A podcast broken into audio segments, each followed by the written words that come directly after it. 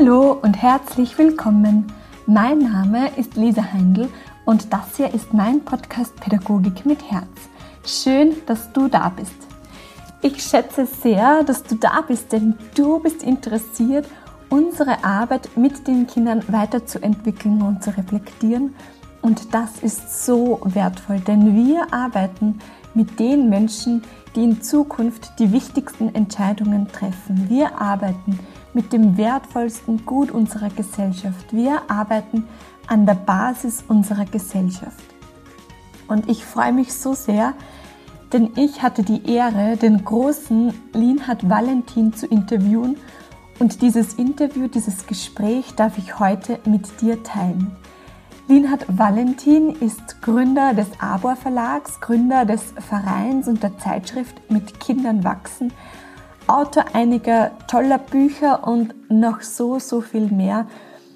Und Linhards Anliegen ist es, mit seiner Arbeit Achtsamkeit, Mitgefühl, Menschlichkeit und Selbstmitgefühl in das Leben mit Kindern zu bringen. Und ich habe mich eben mit Linhard unterhalten, was Achtsamkeit bedeutet, was Achtsamkeit heißt. Er hat mit großen, großen Achtsamkeitslehrern zusammengearbeitet. Wir haben auch darüber gesprochen, wie wichtig Selbstmitgefühl ist. Wir haben über unsere inneren Anteile gesprochen, die abwechselnd am Steuer sitzen. Und ja, ich finde, es ist ein ganz wundervolles Gespräch geworden und ich freue mich, es mit dir zu teilen. Ich persönlich konnte mir sehr, sehr viel aus diesem Gespräch mitnehmen und wünsche dir jetzt ebenso viel Inspiration, Mut und ganz viel Freude. Lieber Linhard, ich begrüße dich sehr, sehr herzlich bei mir im Podcast Pädagogik mit Herz. Es ist mir eine große Ehre und eine riesengroße Freude, mich mit dir heute unterhalten zu dürfen. Herzlich willkommen im Podcast. Ja, vielen Dank für die Einladung und äh, ich bin gespannt und freue mich auf deine Fragen und unser Gespräch. Linhard, ähm, wofür schlägt dein Herz? Was ist dir wichtig? Ähm, was treibt dich an? ähm, also sehr lange Zeit, sogar acht Jahre bevor ich selbst Vater wurde, äh, ist eigentlich eins meiner Hauptanliegen äh, das Leben mit Kindern. Neue Wege gehen im Leben mit Kindern, also sowohl in der Familie als dann auch Kindergarten, Schule. Also ich habe den Verein mit Kindern wachsen gegründet, wie gesagt, acht Jahre bevor ich selbst Vater wurde und habe auch Seminare zu dem Thema besucht. Ähm, meine Gestaltlehrerin in der Ausbildung, da gab es so spezielle Wochenenden für Mütter und da bin ich dann auch hingegangen, obwohl ich noch nicht mal Vater war. Und sie sagte dann immer, ah, der Mutter ist wieder da. Und weil mich einfach zum Teil auch durch meine eigene Geschichte ähm, mich diese Frage so brennend interessiert hat, wie können Kinder aufwachsen, dass sie mit sich in Kontakt bleiben, mit sich im Einklang aufwachsen können ähm, dass sie, wie Maria Montessori das nennt, den inneren Bauplan der Seele, dass der Raum bekommt und dass sie auch diesen Forschergeist, diese Offenheit, diese Neugier, die sie als kleine Kinder ja noch haben, vielleicht sogar bis ins Erwachsenenalter bewahren können und was es dafür braucht. Also das war eigentlich der Ausgangspunkt und ist bis heute äh, ein Thema. Ich bin auch also mein großer Sohn ist 26, jetzt habe ich noch einen mit fünf, also so, dass das Thema immer noch aktuell ist. Und ähm, aber es ist jetzt nicht nur dieses Thema, auch im Bereich Achtsamkeit sind wir gerade dabei, so ein neues Format zu entwickeln, was verschiedene Dinge integriert. Das heißt auch integrative Achtsamkeit. Und das äh, finde ich gerade auch noch sehr spannend. Mhm. Ähm, und magst du uns mit zurücknehmen? Wann war so der Moment, wo Linhard und die Achtsamkeit aufeinander getroffen sind? Was, was war da los? ähm, das ist gar nicht so, also das Wort Achtsamkeit bin ich eigentlich erst zusammengestoßen, ähm, nachdem ich schon länger meditiert habe. äh, und zwar in der Vipassana-Tradition. Das ist äh, aus dem Buddhismus, der so im ja, Sri Lanka, Thailand, äh, Burma, jetzt Myanmar hauptsächlich gemacht wurde, aber da die westliche Form, also Jack Cornfield war ein Lehrer von mir, das ist ein recht bekannter Lehrer. Ähm, und da hatte ich ab und zu solche zehntägigen Schweigeretreats gemacht. Und gleichzeitig, wie gesagt, eine Gestaltausbildung, nicht Gestalttherapie. Ich wollte nie Therapeut werden, äh, aber Gestalt als innerer Weg und in der Gestalt geht es auch um Gewahrsein. Also insofern war das Wort Gewahrsein und wird es zunehmend auch wieder mir eigentlich näher als das Wort Achtsamkeit, auch wenn das in beiden letztlich mit hineinspielt. Und das Wort Achtsamkeit kam eigentlich so richtig erst, als ich dann mit dem John Kabat-Zinn in Kontakt kam, vor jetzt 24 Jahren. Ähm, das entstand auch dadurch, dass mir auffiel, in der Meditationsszene äh, haben viele so gesagt, ach, die Kinder halten mich vom Meditieren ab. Und da dachte ich, da kann doch was nicht stimmen. Also die Praxis soll doch dem Leben dienen. Und ähm, gibt es nicht jemand, der auch nach Wegen sucht, diese Art von Praxis in eine Form zu bringen, die Eltern darin unterstützt, gelassener, präsenter zu sein, und jetzt nicht so ein als meditativer Weg, äh, der in Klöstern entwickelt wurde, fern von Kindern, fern von anderen Verpflichtungen. Da kommt man vielleicht leichter zu einer tiefen inneren Gemütsruhe, aber im Leben mit Kindern, da braucht es andere Dinge. Und in der Phase bin ich dann auf den John Kabat-Zinn und das Buch, was er mit seiner Frau geschrieben hat, mit Kindern wachsen, gekommen. Und ich hatte dann ja auch äh, Verlag gegründet, ohne die geringste Ahnung zu haben. Das war eigentlich, ich sage heute, eine Mischung aus Naivität und Sturheit. Es ging um zwei Bücher, die kein Verlag haben wollte. Und da dachte ich, gut, dann muss ich das halt machen. Ähm, und also wenn ich den John Kabat-Zinn nicht getroffen hätte, wird es den Verlag wahrscheinlich schon lange nicht mehr geben. Und aus dem Kontakt hat sich dann sehr vieles, fast alles von dem, was heute da gewachsen ist über die vielen Jahre hinweg, äh, hat damit zu tun und ist von da ausgegangen. Mhm. Und was bedeutet Achtsamkeit oder Gewahrsein jetzt für dich? Und warum könnte das oder warum ist das in der Erziehung, im Leben, in der Pädagogik wichtig? Mhm. Zwei große Fragen, die kurze Antworten wahrscheinlich von mir erwünscht. Na, gerne, gerne ausführlich. Ähm, also ich hatte schon angedeutet, dass das Wort Achtsamkeit mag ich eigentlich nicht so gerne, ähm, weil das suggeriert so, pass auf, hab Acht. Ähm, und die Achtsamkeitskeule, wie ich das nenne, wartet schon um die Ecke. Ah, jetzt warst du schon wieder nicht achtsam, du musst dich mehr anstrengen. Und diese Art von Aufmerksamkeit ist eher eine, die zusammenhängt mit unserem Bedrohungssystem. Also wenn wir bedroht sind, sind wir auch wach. Wir gucken, wo ist die Gefahr und sind angespannt.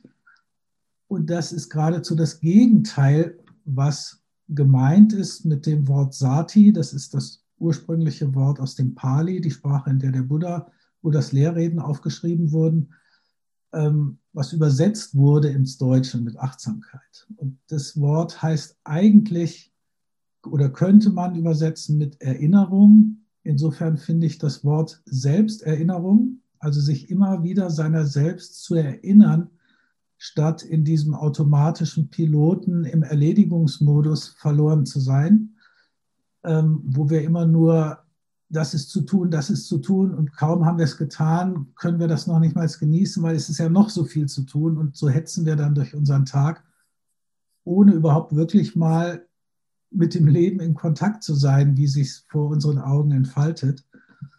Und ein Wort, das ich auch sehr gerne mag, und das zeigt auch nochmal, warum das Wort Achtsamkeit nicht so wirklich passend ist, das habe ich von dem Daniel Siegel, dem, der hat, ist ein Bindungsforscher und ähm, der hat die sogenannte interpersonelle Neurobiologie entwickelt und der spricht vom empfänglichen Modus des Gehirns.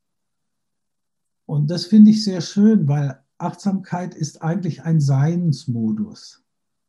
Und Empfänglichkeit sein kann ich nicht tun. Also sobald ich etwas erreichen will, ein Ziel habe, einen bestimmten Zustand, den ich herstellen will, äh, dann bin ich eigentlich schon im Tun und im Vergleichen und im Bewerten, wie weit bin ich davon weg. Und dieser Seinsmodus, das spricht jetzt nicht grundsätzlich gegen das Tun, aber in unserer Kultur, in unserer Gesellschaft gibt es kaum Räume, einfach nur zu sein. Und das wird sogar noch weniger, weil es immer weniger Leute aushalten und wenn mal nichts ist, gleich zum Handy greifen.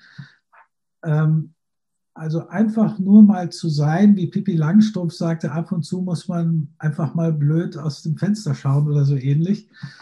Ähm, präsent zu sein, aber ohne etwas zu tun. Also, und das ist eigentlich ein Modus, in dem auch die Selbstregulation des Organismus, auch die Selbstheilungskräfte wieder aktiv werden können und wo wir auch in Kontakt kommen können mit unserer Intuition, mit dem, was wir unseren inneren Kompass nennen bei uns, äh, in, bei Arbor und, und eben nicht immer nur, was mache ich, wenn dies oder jenes ist, weil Kinder sind ja keine Waschmaschinen mit einer Gebrauchsanleitung. Ähm, die ist irgendwie verloren gegangen auf dem Weg in die Welt. Ich sage immer gerne, ja, selbst bei Google findet man diese Gebrauchsanweisung nicht, wo man sonst so ziemlich jede findet. Ähm, und da kommt es eben drauf an, das ist was, was ich gerade jetzt für Eltern oder in der Pädagogik wichtig finde, diese Präsenz und immer wieder diese Offenheit, die Unvoreingenommenheit. In, in der Achtsamkeit nennen wir das den Anfängergeist. Also der Anfänger weiß noch nichts, aber der ist offen und präsent, während der Experte glaubt zu wissen und ist eigentlich dann schon nicht mehr wirklich in Kontakt. Und was Kinder vor allen Dingen brauchen und immer weniger haben, sind Menschen, die wirklich präsent sind, da sind so dass sie sich gesehen, gefühlt fühlen können, was ja mit die wichtigste Voraussetzung für eine sichere Bindung auch ist. Und ähm, von daher denke ich, dass Achtsamkeit ein unglaublich hilfreiches Mittel ist ähm, für, für die Beziehung im Leben mit Kindern, sei es als Eltern, sei es als Pädagogin, ähm, aber auch für uns, um mit Stress besser umgehen zu können. Wobei es mir fern liegt zu sagen, ihr braucht nur genügend praktizieren, dann könnt ihr jeden Stress ganz gelassen meistern. Natürlich ist es eine Zumutung heutzutage, was erwartet wird von Eltern mit so wenig Unterstützung, vor allen Dingen für Mütter, das hat es noch nie gegeben. Also so erleuchtet kann niemand sein, dass sie 24 Stunden am Tag immer wieder freundlich, zugewandt, lächelnd, präsent da ist. Ähm, und auch in der Pädagogik, wo ich weiß jetzt nicht genau, wie es bei euch ist, aber die Gruppen sind meistens zu groß, zu wenig besetzt, äh, zu viel Zeit mit irgendwelchen Bögen ausfüllen, wo man kaum noch Zeit für die Kinder hat. Das ist eigentlich verrückt. Wie soll da eine Atmosphäre geschaffen werden, wo die Kinder sich sicher fühlen, gesehen fühlen, wo sie die Dinge finden, die ihnen Freude machen, wo ihr Forschergeist aufleben kann. Der Gerald Hüther beschreibt das so schön die ganzen äh, Neurotransmitter, die ausgeschüttet werden, wenn Kinder etwas tun können, was wirklich ihren Interessen entspricht, sondern heutzutage geht es fast nur noch ums Funktionieren. Und oft aus der Not heraus. Ähm, und da hilft natürlich schon, also für uns Eltern ist nochmal ein Unterschied. In Kindergarten oder Schule geht es uns vor allen Dingen darum, dass die Pädagogin als Mensch vor den Kindern stehen. Es geht jetzt gar nicht darum mit einem menschlichen Herz. Es geht jetzt nicht so sehr darum, man muss jetzt Übungen machen zur Achtsamkeit mit Kindern. Da sind wir eher vorsichtig, ähm, dass das nicht als Ritalin-Ersatz benutzt wird, wie ich manchmal böse sage, um die Kinder ruhig zu stellen. Ähm, und ich habe mich auch lange dagegen gewehrt, überhaupt Achtsamkeit mit Kindern bei Arbor mit Kindern wachsen mit hinzuzunehmen ins Programm. Weil auch die Forschung gezeigt hat. Das, der Daniel Siegel hat das vor elf oder zwölf Jahren, hatten wir ihn mal in, einem, in einer Tagung in Köln.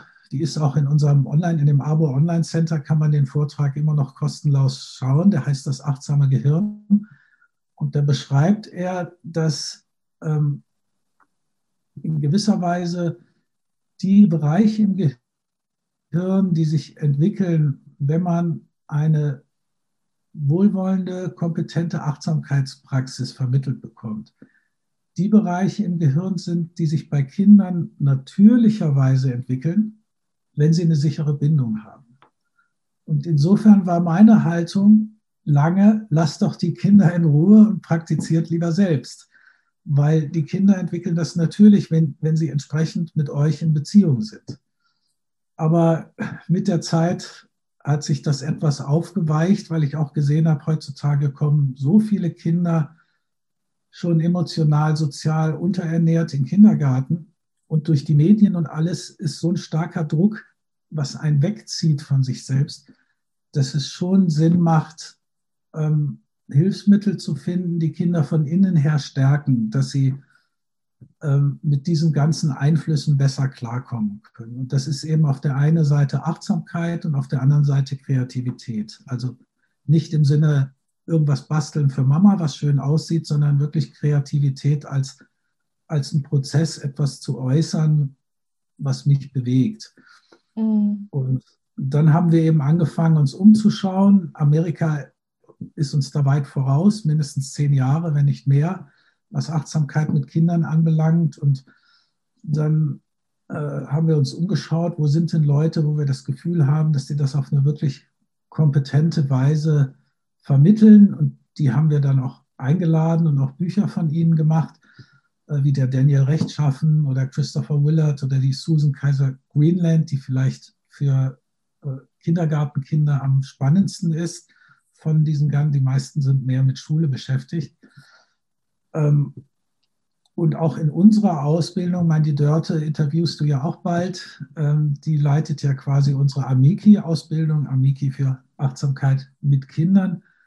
Und da steht die ersten beiden Wochenenden auch fast nur, stehen wir selbst als Erwachsene im Mittelpunkt. Die innere Haltung, die Präsenz und dann, wenn man möchte und wenn es passend ist, kann man auch mal spielerisch irgendwelche Sachen den Kindern anbieten äh, das muss aber immer freiwillig sein und es muss den Kindern Freude machen. Es soll kein sollte dabei sein. Mhm, aber der Anfang ist sozusagen bei sich selbst.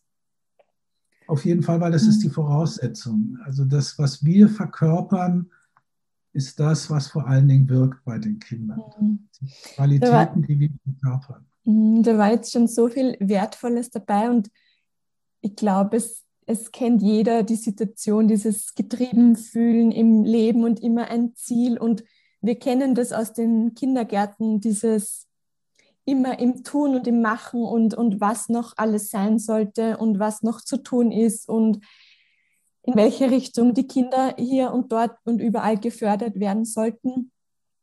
Und, ja, das kommt dann auch noch dazu, ja. Genau, und, ähm, und da eben die Achtsamkeit, wenn ich, wenn ich ähm, bei mir selbst anfange, dass sich dann das Kind gesehen und gefühlt fühlt. So mhm. ist der Immer mal wieder. Das muss nicht die ganze Zeit sein. Es geht um immer mal wieder, weil das sind ja Pflichten, die von außen an euch in dem Fall jetzt herangetragen werden. Da kann man nicht sagen, das lasse ich jetzt alles liegen.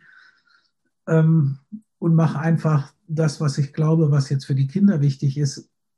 Das kann man vielleicht ein Stück weit und ich glaube, das Wesentliche ist nicht ganz in diesem, äh, in diesem Tun-Modus gefangen zu sein. Es heißt ja auch Human Being und nicht Human Doing. Und dass wir dem wieder etwas näher kommen. Und ich glaube, Achtsamkeit ist auch nicht nur jetzt Präsenz, sondern wir können auch eine Fähigkeit entwickeln, für das einzutreten, was wir wichtig halten. Also, dass wir uns hinstellen und sagen, vielleicht so geht das nicht. Also, wir brauchen mehr Leute, mehr Zeit, also sich wirklich dafür zu kämpfen, selbst wenn, wenn nichts passiert. Also einfach sich dafür einzusetzen. Das Ergebnis liegt nicht in unserer Hand.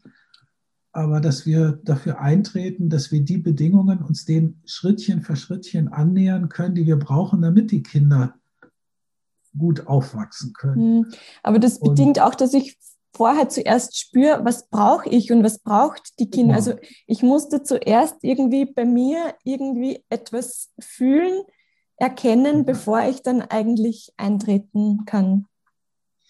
Das ist insofern eine schöne Frage, weil in der Achtsamkeit geht es vor allen Dingen darum, wahrzunehmen, die Wahrheit einer Situation. Was heißt das? Normalerweise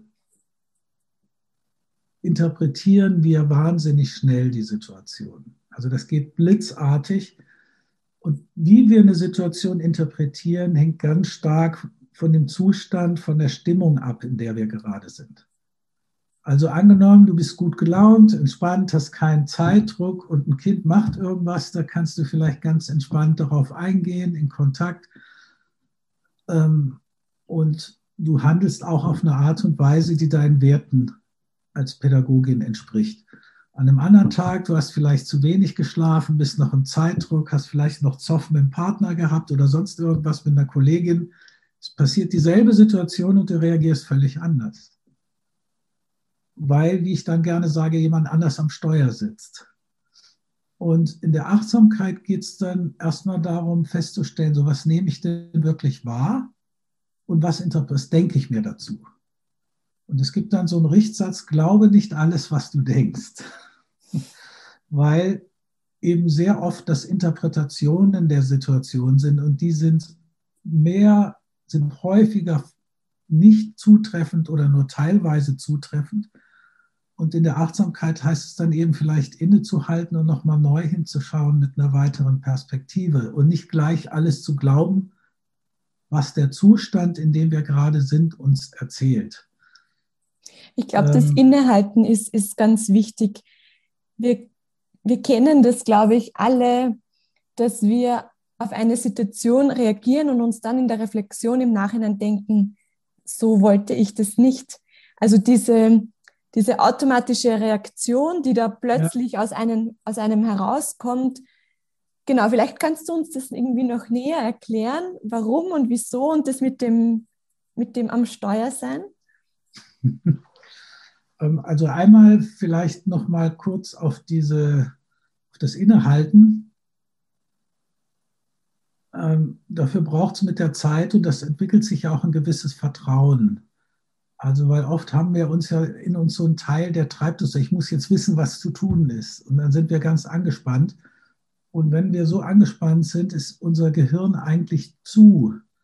Also wir sind nicht offen für unsere Intuition und dafür, was jetzt wirklich eine angemessene Antwort wäre auf eine Situation und nicht eine automatische Reaktion. Und der Viktor Frankl, der ja die Logotherapie entwickelt hat, der sprach davon, dass der Raum zwischen Reiz und Reaktion ist der Raum der Freiheit, ähm, wo wir eben nicht automatisch reagieren, sondern innehalten können und dann abwägen können. Ähm, und das jetzt mit diesen verschiedenen Anteilen ist etwas, ähm, es hängt jetzt auch mit, mit einem Ansatz zusammen, wo ich selbst auf meine alten Tage nochmal eine Ausbildung gemacht habe, das sogenannte IFS, Internal Family Systems. Es ist ein therapeutischer Beratungsansatz, mit, der mit unseren Persönlichkeitsanteilen arbeitet. Also auch wie sowas wie der innere Kritiker, Antreiber, Richter, Perfektionist und das Bild von dem Bus, das kam ja mal in einem Vortrag und das ist, dass ich gerne sage, stellt euch vor, wir sind alle sowas wie ein Bus, der unseren Lebensweg entlang fährt. Und in diesem Bus sitzen alle möglichen Wesenheiten, was nicht heißt, dass wir schizophren sind.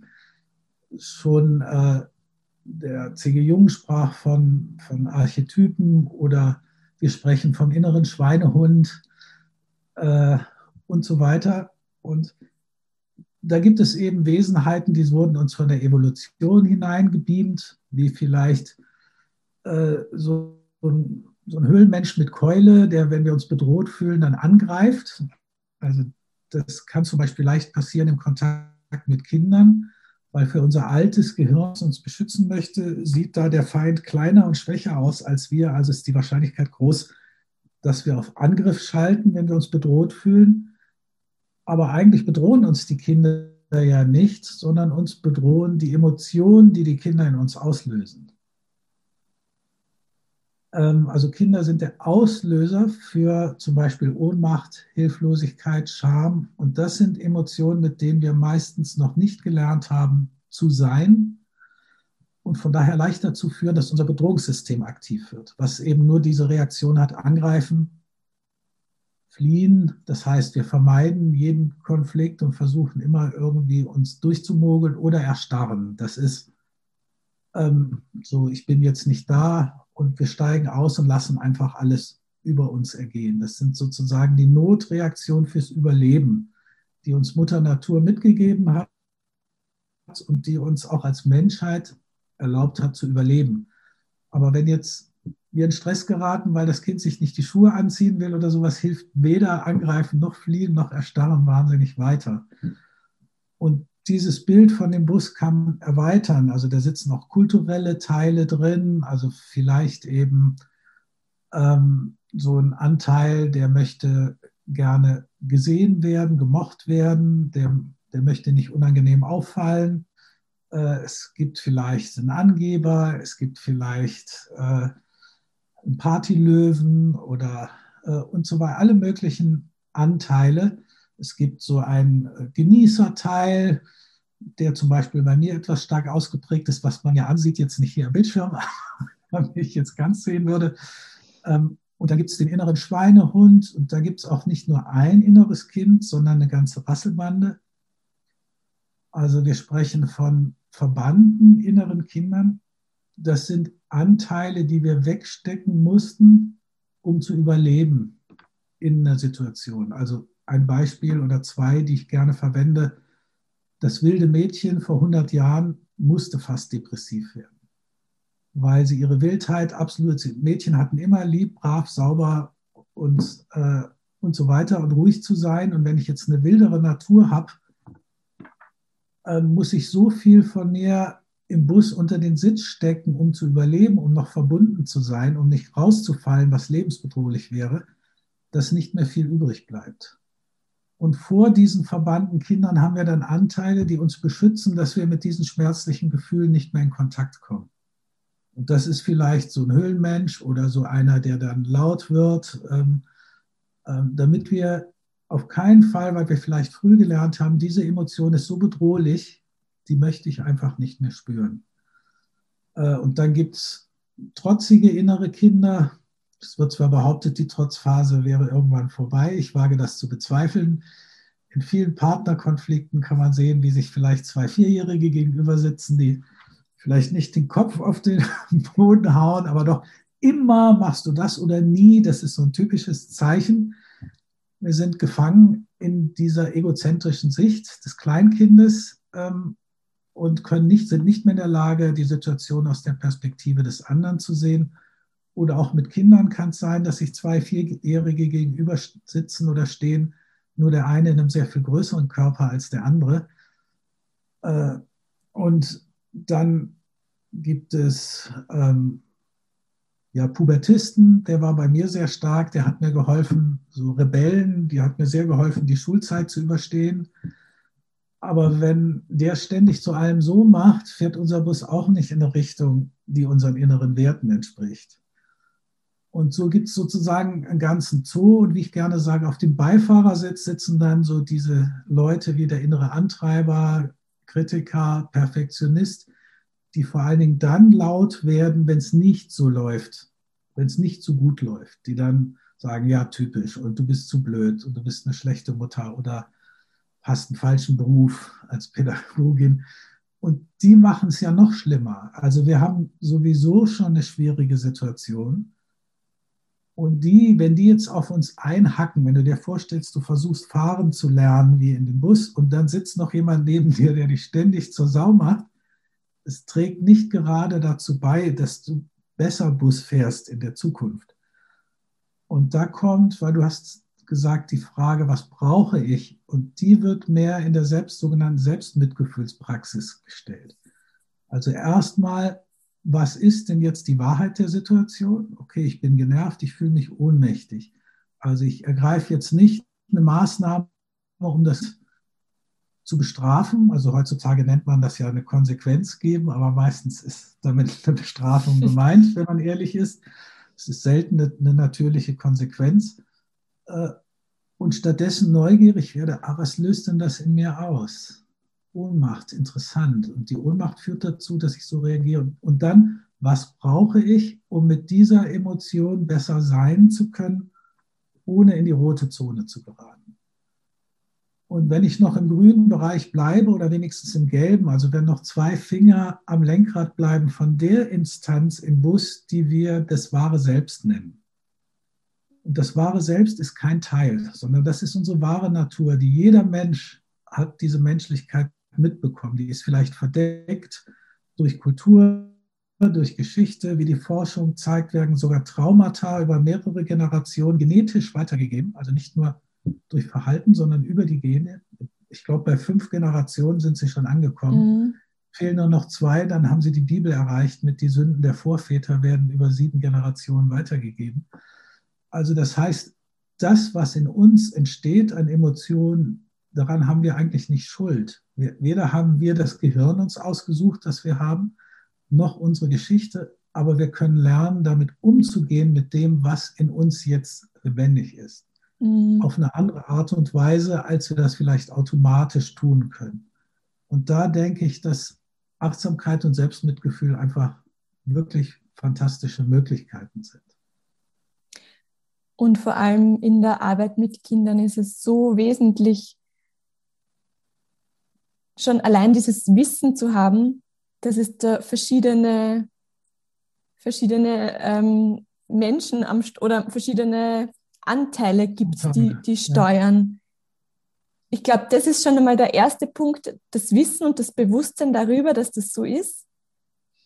Und dann im nächsten Schritt sich selbst liebevoll kennenzulernen. Mhm. Ist das das, was du mit Selbstmitgefühl beschreiben würdest? Oder wie beschreibst du Selbstmitgefühl? Ja, das ist gar nicht so leicht, weil die allermeisten Menschen in unserer Kultur, ich nenne das gerne Volksseuche, haben so eine tiefe Angst, nicht zu genügen, nicht gut genug zu sein. Die verschiedene Wurzeln hat. Nicht attraktiv genug, nicht schlank genug, nicht schlau genug, nicht was weiß ich was, nicht, nicht gut genug auf jeden Fall. Und ich glaube, dass Pädagoginnen das auch sehr stark ausgeprägt haben. Und da kommt dann auch meinem Empfinden nach oft auch so diese, dieses Konkurrenzdenken dann noch zwischen den, unter den Pädagoginnen dazu. Ja, das wäre eine ganz wichtige Voraussetzung, denke ich, im, im Team eine Atmosphäre zu schaffen, wo man offen sein kann, sich austauschen kann und gegenseitig unterstützen kann. Und ich will mal ein kleines Beispiel geben. Man, ähm, auch wenn vielleicht viele Pädagoginnen noch keine Mutter sind, denke ich, kann man sich da gut hineinfühlen und sich vorstellen, wie wäre denn das, wenn ich Mutter wäre. Das Beispiel, das ich dann gerne erzähle, ist, stell dir vor, du hast meinetwegen drei, vierjähriges Kind, bringst das zum Kindergarten, alles wunderbar, er winkt, er geht lachend rein oder sie und du gehst wieder und triffst dann draußen eine wirklich gute Freundin. Sagst dann, oh, hallo, wie geht's dir? Und die sagt, ach, furchtbar, Katastrophe. Heute Morgen, wir haben ein bisschen verschlafen und es kann nicht anders sein. Der lief dauernd weg, lachend, äh, hat die Schuhe nicht angezogen, versteckt und irgendwann ist mir der Kragen geplatzt, hat ihn gepackt, in Sitz gesteckt, schreiend hier abgeliefert und jetzt geht es mir schrecklich.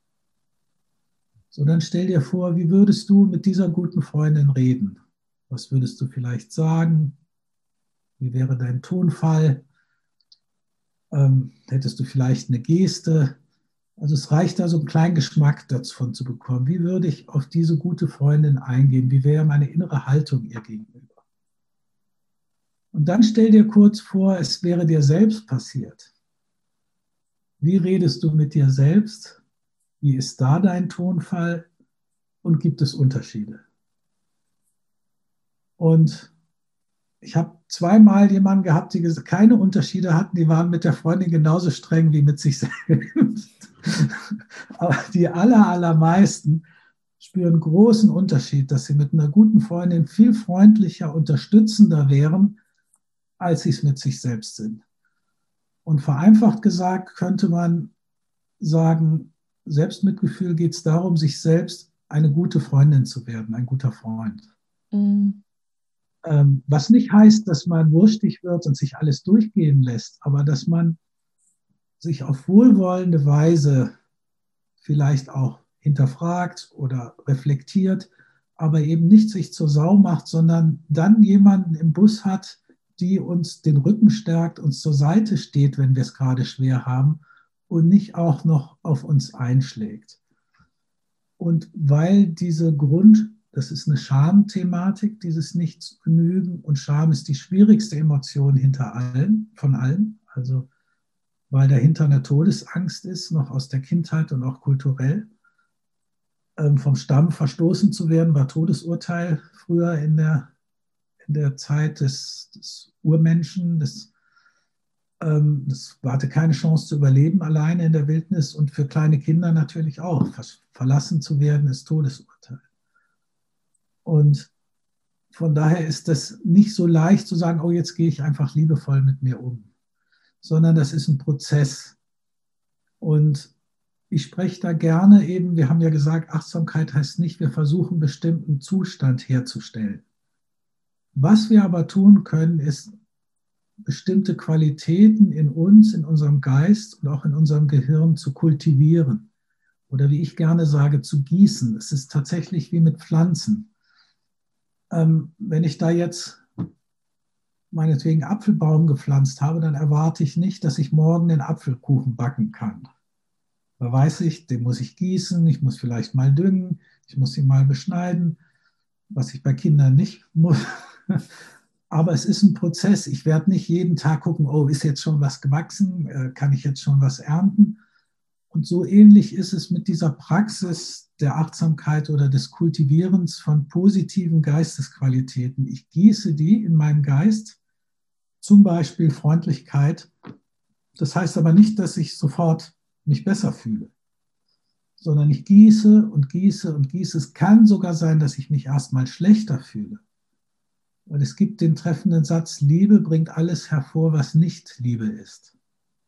Also vielleicht spüre ich erstmal noch deutlicher, wie wenig ich geliebt wurde, wie viel Liebe, wenig Liebe in meinem Leben ist, wie hart ich mit mir selbst bin. Ähm, weil wenn ich Wärme in mein System bringe, fangen solche Eisschichten, die sich vielleicht um mein Herz gebildet haben, an zu schmilzen und das ist nicht immer schön. Es ist sehr individuell unterschiedlich, auch von der Geschichte abhängig. Und von daher braucht es da manchmal auch eine kompetente Begleitung. Ähm, aber das ist eben ein Unterschied, ob ich etwas gieße, aber was dann wächst, geschieht nach seinem eigenen inneren Gesetz. Das liegt nicht in meiner Hand. Es ist kein Ziel, das ich erreichen möchte, sondern ich gieße und gieße und gieße. Und ich sage gerne, dann kommt die Achtsamkeit durch die Hintertür in unser Leben.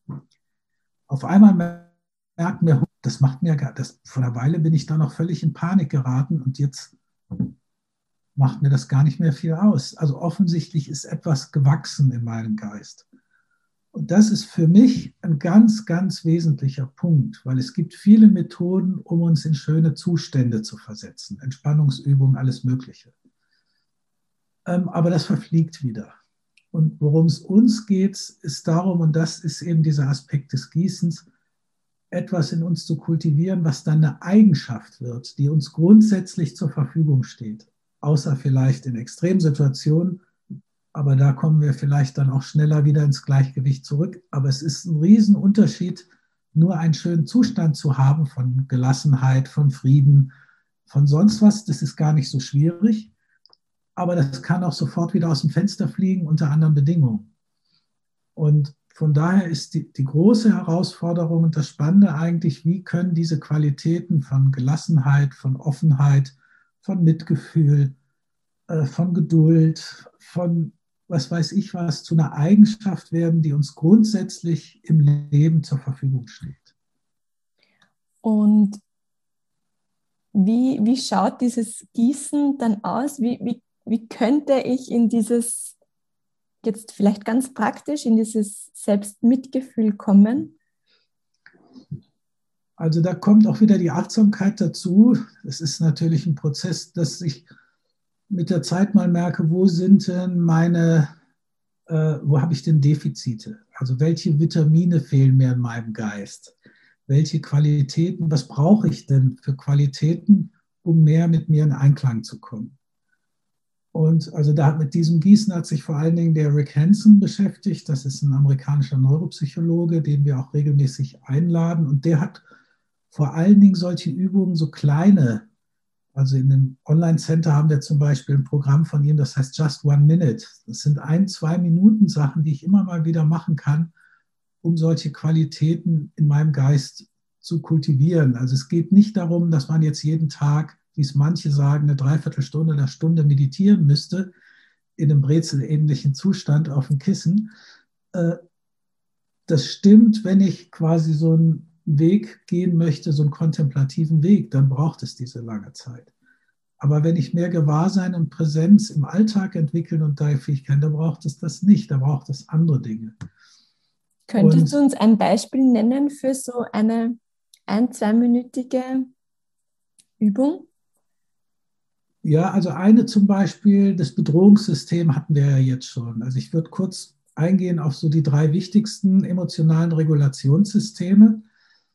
Ähm, das eine ist unser Bedrohungssystem, was uns, wie gesagt, beschützt. Und wenn wir uns bedroht fühlen, auch psychisch bedroht fühlen, dann reagiert das halt das alte Gehirn mit Angriff, Fliehen oder Erstarren, was nicht sehr hilfreich ist. Und es gibt viele Menschen, die sich fast dauerhaft etwas bedroht fühlen, wie so eine ständige Wachsamkeit, Ängstlichkeit im Hintergrund.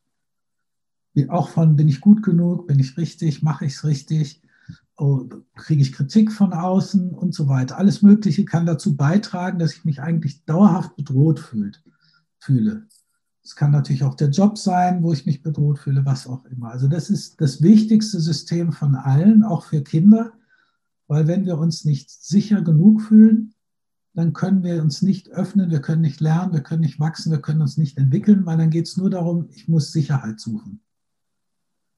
Ähm, deswegen arbeiten auch diese ganzen Populisten und so mit Ängsten, weil da können sie die Menschen erwischen im alten System, weil bei Angst sind sie leichter manipulierbar und auch nicht mehr offen.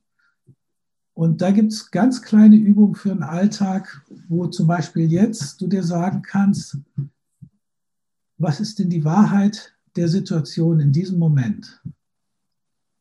Du kannst, du sitzt zu Hause, du hast feste Wände um dich herum, eine Decke über dem Kopf es ist keine akute Gefahr. Du hast einen Stuhl unter dir, der dich trägt. Du kannst den Kontakt zum Stuhl spüren, zum Boden, von den Füßen. Und kannst dann so diese Nachricht, so wie früher die Nachtwächter, die immer rumgingen, die Uhrzeit gesagt haben, auch so, es ist alles okay, es ist keine Gefahr. Kannst du einfach kurz, also im Moment, vielleicht gab es mal gefährliche Momente, wird es auch wieder geben, aber in diesem Moment bin ich sicher. Es ist keine Gefahr. Und das reicht mal für ein paar Atemzüge, immer mal wieder. Das sind so Mini-Sachen, wo man denkt, ja, das ist doch nichts. Aber oft sind wir eben dauerhaft in diesem Zustand und Tröpfchen für Tröpfchen entwickelt sich dann sowas wie ein Grundvertrauen, wenn ich das häufiger tue. Mhm. Äh, das zweite System ist das ähm, Belohnungssystem. Das ist so, dass wenn wir was schaffen, was wir wollten, was kriegen, was wir wollten, dieses Ja, so was man bei Kindern sieht, wenn sie was schaffen, was sie tun wollten, oder wenn Fußballer ein Tor schießt, ist so ein ultimativer Dopaminkick. Das geht aber schnell auch wieder vorbei. Und die schönsten Dopaminkicks sind die, wenn ich etwas tun kann, was mir Freude bereitet und wo ich mit mir im Einklang bin. Also die Vitamine für dieses System sind Freude, Dankbarkeit, äh, Wertschätzung, also nicht loben, sondern Wertschätzung. Und zum Beispiel gibt es so eine Mini-Übung am Abend, wenn man dran denkt, in dem Moment, wenn du im Bett aufschlägst und die Decke hochziehst. Das kommt von einem amerikanischen Meditationslehrer, dem James Barris, der hat auch ein Buch geschrieben, Awakening Joy mit Kindern.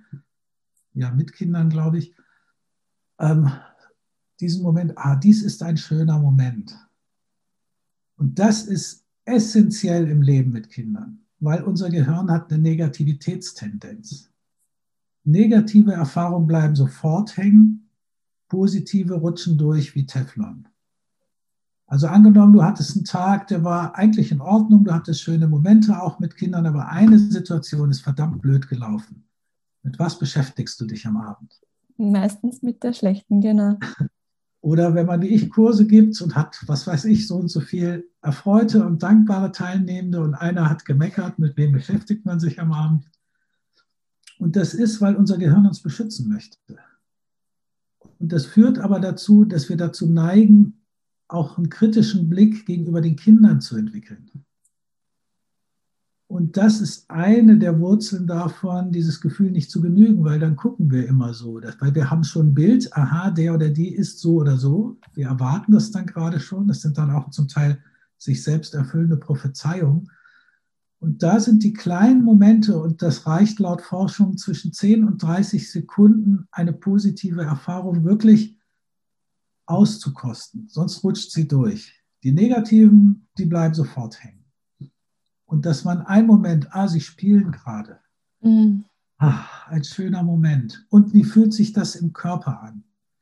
Also es ist wichtig, Körpergewahrsein ist was ganz Essentielles, weil im Körper sich auch Stress viel früher bemerkbar macht, als wir es im Kopf dann bemerken. Aber auch die positiven Erfahrungen, wie fühlt sich das an, wenn ich mich freue, äh, wenn ich mich verbunden fühle, wenn ich dankbar bin, äh, wenn ich genieße. Also vielleicht wenigstens die ersten zwei Bissen oder zwei Schlucke vom Cappuccino oder Tee oder was immer man genießen möchte. Ähm, und das ist quasi für das zweite System jetzt ganz verkürzt eigentlich. Und da ist sowas wie diesen Moment auskosten. Oder am Morgen, bevor man gleich aufspringt und unter die Dusche geht und da eine Konferenz hält mit Leuten, die man sonst nicht mit unter die Dusche nehmen würde, dass man wirklich das Wasser spürt und das Shampoo riecht oder das Duschgel, für das man vielleicht noch Geld, viel Geld ausgegeben hat also mehr das Leben mit dem Leben in Kontakt ist oder im Bett erstmal ankommt, die warme Decke spürt, sich ein bisschen regelt, bevor man dann aufsteht. Also diese ganz kleinen, schönen Momente sammelt. Und das mhm, führt, hat die Glücksforschung ganz viel beigetragen. Das führt sehr schnell dazu, dass wir uns viel wohler fühlen und glücklicher werden. Und aber nicht ein Glück, das abhängig ist, dass wir tolle Erfahrungen immer dauernd machen müssen, sondern so eine Grundzufriedenheit. Ich habe vielleicht nicht alles, was ich gerne hätte, aber ich bin okay mit mir und meinem Leben. Mhm. Das führt ja auch zu mehr innerer Ruhe und Gelassenheit. Und das dritte System ist das Verbundenheits- oder Fürsorgesystem. Ähm, wenn das unterversorgt ist, führt das zum Gefühl von Getrenntsein, von Einsamkeit, starkes gesellschaftliches Thema, jetzt in Corona sowieso nochmal verschärft. Und da ist die sogenannte Metta-Meditation, das wird meistens mit liebender Güte übersetzt. Ich übersetze es mit einem bedingungslosen Wohlwollen.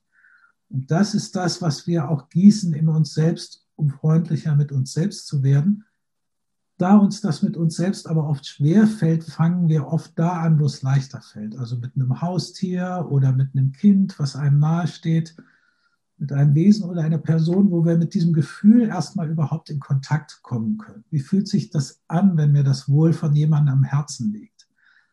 Äh, wenn ich mich mit jemandem verbunden fühle und sei es eben eine Katze oder ein Hund. Ähm, und dann können wir uns selbst mit einschleichen. Da gibt es eine spezielle Übung, ähm, dass wenn wir mal mit dem Gefühl in Kontakt sind, uns dann selbst mit dazu nehmen, vielleicht zusammen mit diesem geliebten Wesen, ähm, so dass wir mit der Zeit es leichter fällt, uns auch selbst eine gute Freundin, ein guter Freund zu sein. Und das ist eben ein Prozess, der auch davon abhängig ist, wie unsere Geschichte war. Und wenn alle drei Systeme einigermaßen ausgeglichen sind, dann sind wir ganz, na, nicht automatisch, ganz natürlich in dem empfänglichen Modus, also in diesem Seinsmodus. Und jeder Mensch, ob klein oder groß, der mit sich im Einklang ist, ist auch sozial und moralisch und wird nichts tun, was unmenschlich ist. Mhm. Ähm, weil das ist der, dann ist der Zugang offen zu unserer Menschlichkeit. Und das sind so der Rick Hansen hat da ganz viele Übungen, wo, du gucken kannst, so welche Qualitäten möchte ich gießen. Und ich habe so eine Übung, die wird auch bald mal online gestellt. Im Moment ist sie nur für Kurse zur Verfügung. Die nenne ich den Willkommensteppich sich selbst ausbreiten. Und das heißt, hat so verschiedene Elemente. Erstmal, dass man sagt, für diese Zeit jetzt brauche ich nichts leisten, nichts tun, ich muss nicht gut sein, brauche keinerlei Erwartungen erfüllen, noch nicht mal meine eigenen, ich muss es niemandem recht machen, sondern für diese Zeit, so gut es geht, erlaube ich mal einfach mich niederzulassen und mich selbst willkommen zu heißen, egal wie ich mich gerade vorfinde. Und das heißt dann auch ein bisschen zu forschen, was ist der Tonfall, welche Worte brauche ich, damit ich mich von mir selbst willkommen geheißen fühle und mich gerne bei mir selbst niederlasse. Auch das ist ein Prozess, da was zu finden.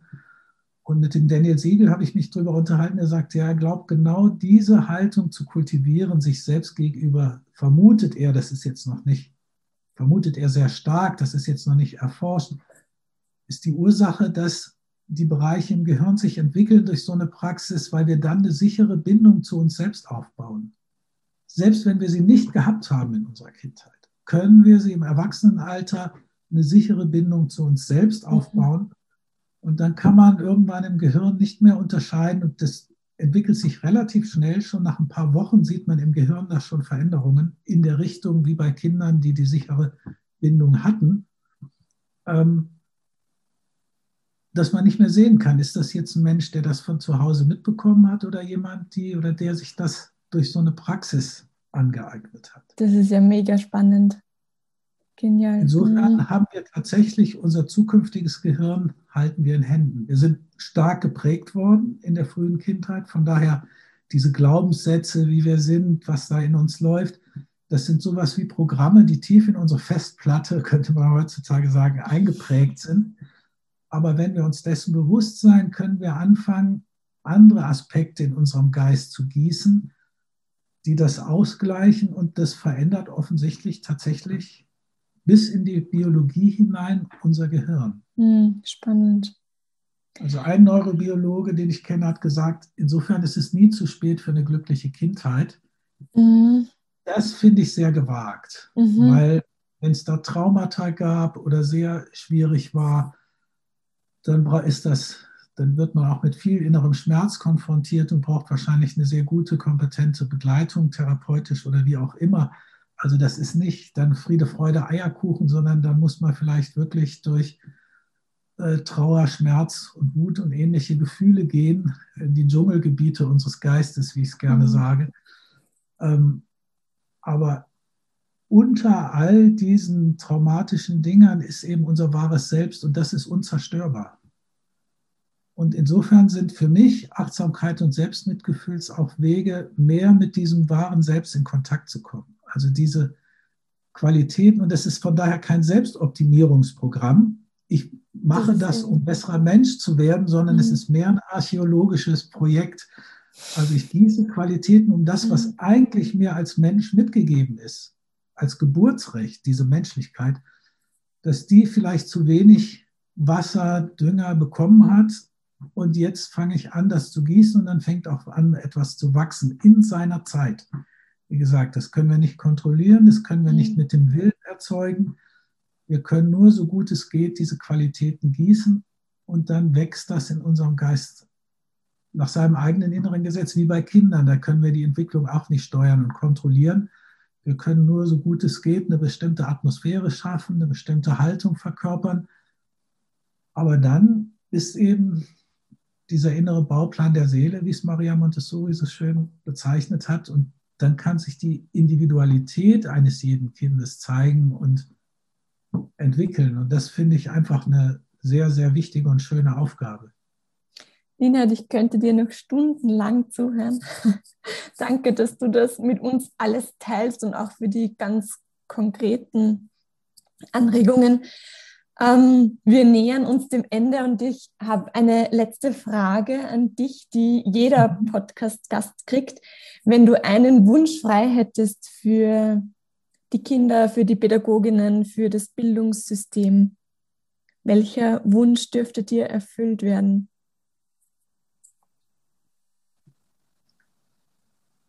Ähm, ich glaube, dass alle Eltern und Pädagoginnen, Pädagogen die Unterstützung sowohl materiell als auch praktisch äußerlich, auch innerlich, also durch Supervision, Ausbildung von Anfang an bekommen, die notwendig ist, damit sie die Kinder wirklich äh, ins Leben begleiten können. Also was sie brauchen, dass mehr Rücksicht genommen wird, berücksichtigt, was wirklich auch die Erwachsenen brauchen, die ja dafür da sind, die Kinder entsprechend zu begleiten. Also wir sagen gerne, gib den Erwachsenen das, was du möchtest, dass sie den Kindern geben. Mhm. Das wäre der Wunsch.